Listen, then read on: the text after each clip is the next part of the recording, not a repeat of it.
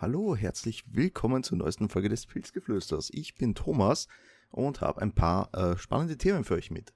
Diese Woche geht es unter anderem um Pokémon Snap. Dafür habe ich mir den äh, guten Sven eingeladen, der das Spiel für uns auf Stormpions getestet hat. Dazu aber später mehr. Vorher habe ich noch ein paar kleine News für euch parat, nämlich äh, nachdem ja letztes Jahr Super Mario 35-jähriges Jubiläum hatte, haben wir dieses Jahr dasselbe mit ähm, The Legend of Zelda. Und Metroid soll es auch sein, wenn ich mich jetzt nicht ganz täusche. Und bis jetzt wissen wir eigentlich nur, dass in ein paar Monaten ähm, Skyward Sword erscheinen soll auf der Nintendo Switch. Von einer Collection oder irgendwas in der Richtung, wie wir es bei Super Mario hatten, wurde bisher noch nichts gesagt.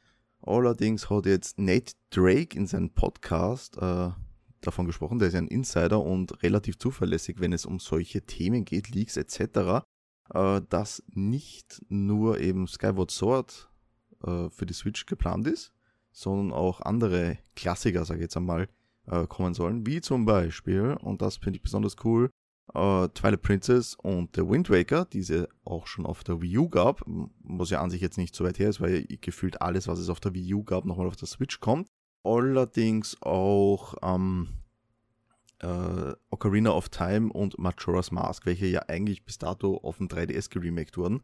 Was ich ja besonders geil finde, da die zwei zu meinen absoluten Lieblings-Zelda-Teilen gehören. So viel mal dazu.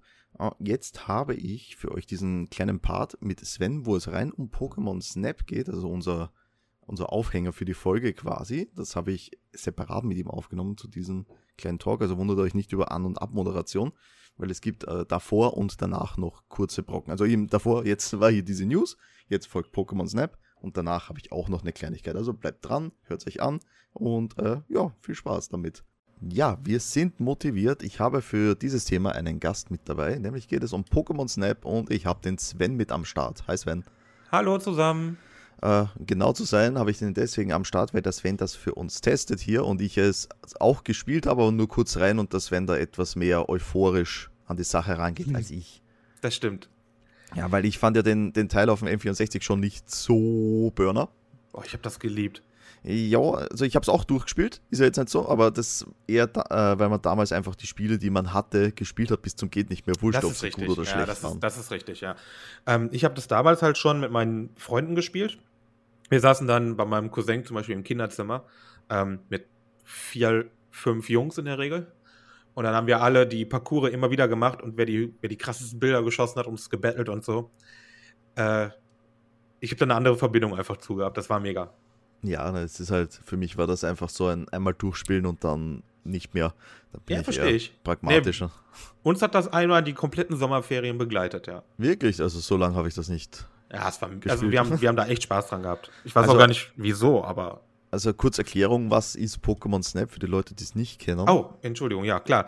Ähm, in Pokémon Snap ist anders als in den anderen Pokémon-Spielen. Wir kämpfen nicht mit denen oder fangen die. Also wir fangen die schon ein, aber auf Bild. Das heißt, wir sitzen in einem Autofahrgerät, in so einem Ding und das fährt uns durch ein Level. Und Pokémon bewegen sich da frei auf dieser Map, auf, dieser, auf diesem Level und die machen halt Dinge, die, unter, die agieren mit anderen Pokémon und wir fotografieren sie dabei. Also, und das ist im Endeffekt das Spielprinzip. Wir fahren also durch. Man durch kann sich vorstellen, ein bisschen, also damit vergleiche ich es gerne mit einem Rail-Shooter. Das heißt, wir bewegen uns selbstständig durch den Level und, und drehen uns und anstatt eben, dass wir etwas eben nicht selbstständig knipsen, nicht selbstständig. Oh ja, selbstständig bewegt sich das Gefährt durch den Level. Ja, aber wir ja nicht. Wir bewegen uns nicht selbstständig. Ich kann ja, das Gefährt nicht steuern. Ja, ja, meine ich ja. Also das Gefährt bewegt sich selbstständig ah, okay. durch, die, ja. durch den Level.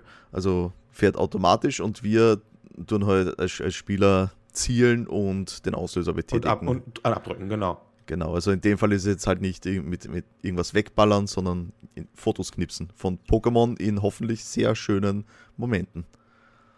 Im Endeffekt genau das, ja. Ja, also wir haben auch natürlich ein paar Werkzeuge mit dabei. Also früher auf dem N64 waren es die Äpfel zum Beispiel, die du mit hattest. Und die gibt's. Täuschkörper? Das, war das sowas? Ich glaube viel mehr als die Äpfel. Ja, aber im Endeffekt wirklich benutzt du nur die Äpfel. Ich glaube auch, dass ich weiß es nicht. Ja, Boah, das, das ist sehr lange her jetzt. Also die Äpfel gibt es auf jeden Fall wieder. Ja, also ähm, damit kann man die Pokémon anlocken und sie freuen sich dann, wenn sie einen Apfel kriegen zum Beispiel dafür sind sie zum einen da, die sind aber auch für was ganz anderes da. Im, Pokémon äh, damit abzuwerfen. Genau. Um Vulkane zu schubsen. Richtig. Das war früher das Ding, wo die sich dann entwickelt haben. Und ich glaube, das passiert nämlich aktuell nicht mehr. Ich habe nämlich noch keine Entwicklung in Snap gesehen, aber die abwerfen trotzdem, weil die dann anders agieren. Ähm, die, die, die Fotos werden am Ende deiner, deiner Runde werden die bewertet. Und der Professor bewertet die dann und du kriegst halt je nach Motiv und vor allen Dingen auch je nachdem, was das Pokémon macht, halt macht, kriegst du andere Sternbewertungen und auch andere Punkte. Das Ziel ist es also so ein bisschen deinen Fotodex zu vervollständigen. Du kannst von jedem Pokémon ein Ein-Stern, ein Zwei-Stern, ein Drei-Stern und ein Vier-Stern-Foto machen. Und diese Vier-Stern-Dinger, das sind halt ganz besondere. Du, das halt, wie soll ich das erklären? Es ist nicht so offensichtlich, wie man dieses Foto schießt. Es kann also sein, dass ich die entweder mit dem Apfel abwerfen muss und die machen irgendwas Cooles. Es kann aber auch sein, dass ich die mit dem, weil neu dazugekommen ist, man pfeift und macht eine Melodie. Ach. Ja, manche Pokémon tanzen dann. Man hat einen Scanner. Mit dem Scanner macht man, ähm, scannt man halt die Umgebung und dieses Geräusch, den der Scanner macht, manche Pokémon triggert das auch und die machen irgendwas. Das Bip? Oder was? Das ist so ein Barcode-Scanner? Bip? nee, nicht so ein Bip, das ist halt so ein, so ein Flächenscanner. Das hört sich ganz komisch an. Und ähm, manche Pokémon triggert das und die machen dann irgendwas Cooles daraus. Ähm, dann gibt es noch so Leuchtkugeln, die man auf die Pokémon wirft und dann fangen die an zu glowen und, und das sieht halt total schön aus alles. Und ähm, manche triggert das halt und die machen einen Special Move dann, der dann das Vier-Sterne-Foto ist. Also es ist halt schon ein bisschen komplexer als das alte. Ja, klar. Also es ist halt viel ausprobieren auch, was. Äh, Total. Womit wir dann ans Ziel kommen. Natürlich kann man auch eine Lösung googeln, aber es macht nur halb so viel Spaß. Das dann. macht gar keinen Bock. Ich habe das ja mit einem Kumpel hier am Release-Tag zusammengespielt. Und es war total interessant zu sehen.